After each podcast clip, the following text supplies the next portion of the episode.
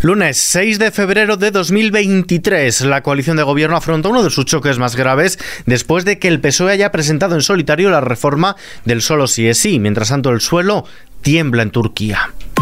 ISFM Noticias con Ismael Arranz. La coalición de gobierno afronta uno de sus choques más graves pero sin riesgo de ruptura. Las diferencias en torno a la reforma de la ley del solo sí es sí que han llevado al PSOE a presentar en solitario una proposición de ley supone uno de los choques más graves entre los socios de coalición, pero desde ambas partes se lanza el mensaje de que no hay riesgo de ruptura. Pachi López, portavoz de los socialistas en el Congreso. Todos los gobiernos de coalición hay discrepancias. De hecho, eh, ha sido público y notorio que nosotros hemos tenido algunas, por ejemplo, con la conocida como ley trans. Y hemos aceptado el resultado de lo que ha decidido este Parlamento.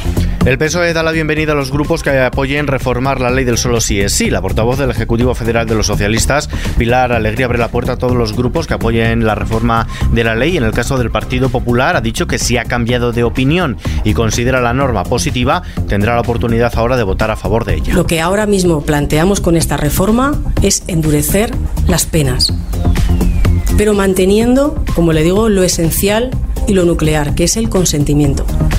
Si el Partido Popular en estas semanas y en estas horas ha cambiado de opinión y ve positivo que se mantenga el consentimiento y que se endurezcan las penas, pues tendrá la oportunidad, lógicamente, de poder votar favorablemente a esta proposición de ley. ¿Qué dicen desde Génova? Pues el Partido Popular apoyará la proposición presentada hoy por el PSOE para modificar la ley del solo sí es sí, en el caso, eso sí, de que el texto que estudiarán en detalle no suponga, dicen, una chapuza 2 y sirva al objetivo de evitar las rebajas de penas a agresores sexuales. Borja Semper es el portavoz de campaña de los populares. Nuestras condiciones son que se modifique las chapuzas derivadas de esta ley. Y si va en la línea de y si va en la senda de volver a la racionalidad ya alertada o ya alertada, perdón, por eh, el Ministerio de Justicia, pues a nosotros nos parecerá bien. Lo que no nos parece bien es que no se haya hecho hace meses, que nos hayamos tenido que enterar eh, a través de miembros del gobierno de que conocían las consecuencias de esta ley y que siguieron adelante. El problema en, esta, en este caso si se confirma lo que usted está diciendo y le creo a pies juntillas, el problema no va a ser el Partido Popular, sino va a tener el seno del gobierno. El Ministerio de Igualdad descarta dimisiones después de que el PSOE haya presentado en solitario esta reforma. A su juicio supone regresar al Código Penal de la Manada y podría incluso llevar, dicen, a nuevas revisiones de condenas. Ángela Rodríguez, secretaria de Estado de Igualdad. Vamos a seguir trabajando en la medida de lo posible para preservar este modelo del consentimiento, para que siga estando en el centro del Código Penal y también, eh, por supuesto, para compartiendo este diagnóstico de que lamentablemente ninguna reforma penal ahora va a servir para evitar estas eh, indeseadas rebajas eh, de penas que estamos viendo en las decisiones judiciales, desde luego vamos a seguir trabajando para implementar las medidas que creemos que sí pueden ayudar a una correcta implementación de la norma. Por otro lado, el Partido Popular pedirá que el presidente del Gobierno, Pedro Sánchez, informe en una comparecencia en el Congreso de los Diputados sobre el inminente envío de material bélico a Ucrania, los ya confirmados carros de combate Leopard, toda vez de que ya se están enviando también los carros TOA, una cuestión que divide al Gobierno de coalición y a sus socios parlamentarios y respecto a la cual el líder de la oposición, Alberto Núñez Feijóo, pide una votación precisamente sobre la guerra en Ucrania. El secretario general de la ONU, Antonio Guterres, advierte de las fuertes posibilidades de que el conflicto siga agravándose y se convierta en una guerra más amplia. El diplomático portugués sostiene que las posibilidades de una mayor escalada y un mayor derramamiento de sangre siguen creciendo. Más cosas ascienden a más de 1.600 los muertos por el terremoto cerca de la frontera entre Turquía y Siria, datos facilitados por las autoridades de ambos países y los cascos blancos, si bien se teme que la cifra pueda aumentar en las próximas horas debido a que miles de personas han resultado heridas y a que muchas siguen aún atrapadas entre los desde aquí el gobierno enviará equipos de búsqueda y rescate. Concretamente, la ministra de Defensa, Margarita Robles, ha anunciado que dos aviones del Ejército del Aire partirán a Turquía con más de 90 efectivos para colaborar en esas tareas de búsqueda y rescate urbano tras el fuerte terremoto de magnitud 7,7 en Turquía y Siria que ha dejado de momento casi 1.800 muertos.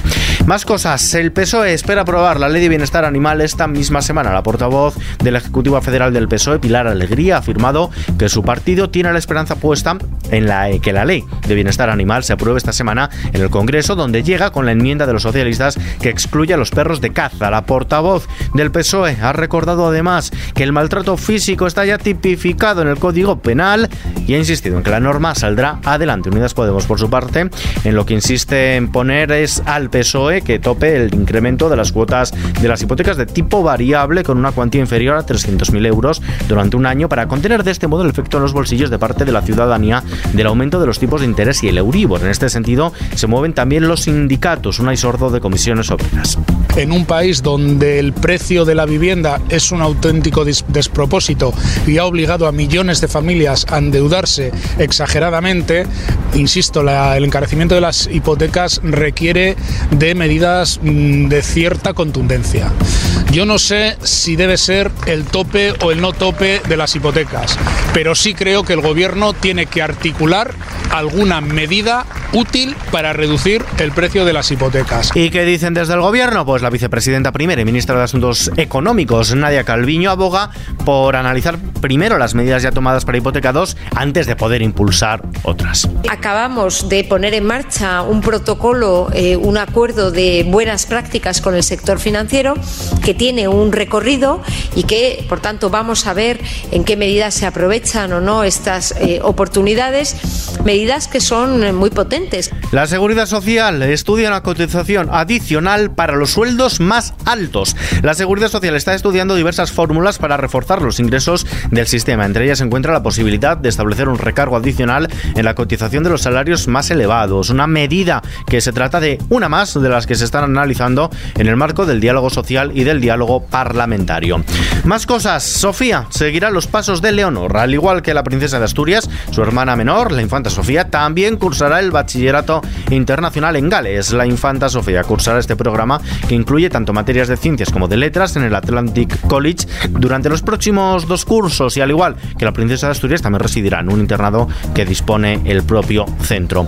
Vistazo ahora a la factura de la luz. El precio mayorista de la electricidad repunta para mañana martes un 3,45% con respecto a hoy lunes hasta los 136,63 euros el megavatio hora de media. Sigue portando por encima de los 100 euros el megavatio. La bolsa española ha batido este lunes, el, ha bajado este lunes el 0,72%, ha perdido los 9.200 puntos por Wall Street, donde pesa el buen dato de empleo del pasado viernes que podría anticipar un endurecimiento monetario de la Reserva Federal. El índice de referencia del Parque Nacional, el IBEX 35, cierra los 9.159 enteros. El euro se cambia por un dólar con 7 centavos.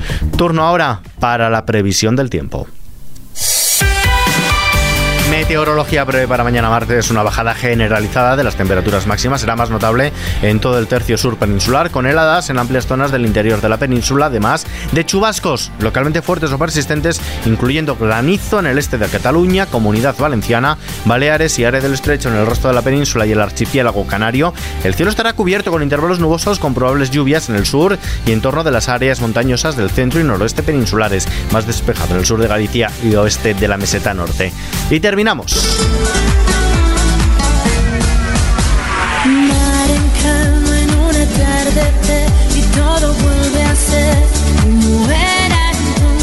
veces que lo habremos dado todo con esta canción. Beth conmemora este año el 20 aniversario de su carrera musical con un documental sobre la canción que la llevó a Eurovisión. El documental que se podrá ver en la plataforma digital de Radio Televisión Española el próximo mes de marzo se titula Dime, historia de una canción. Recuerda el paso de la cantante por Eurovisión donde acudió representando a España en 2003 con este Dime. Dime qué es lo que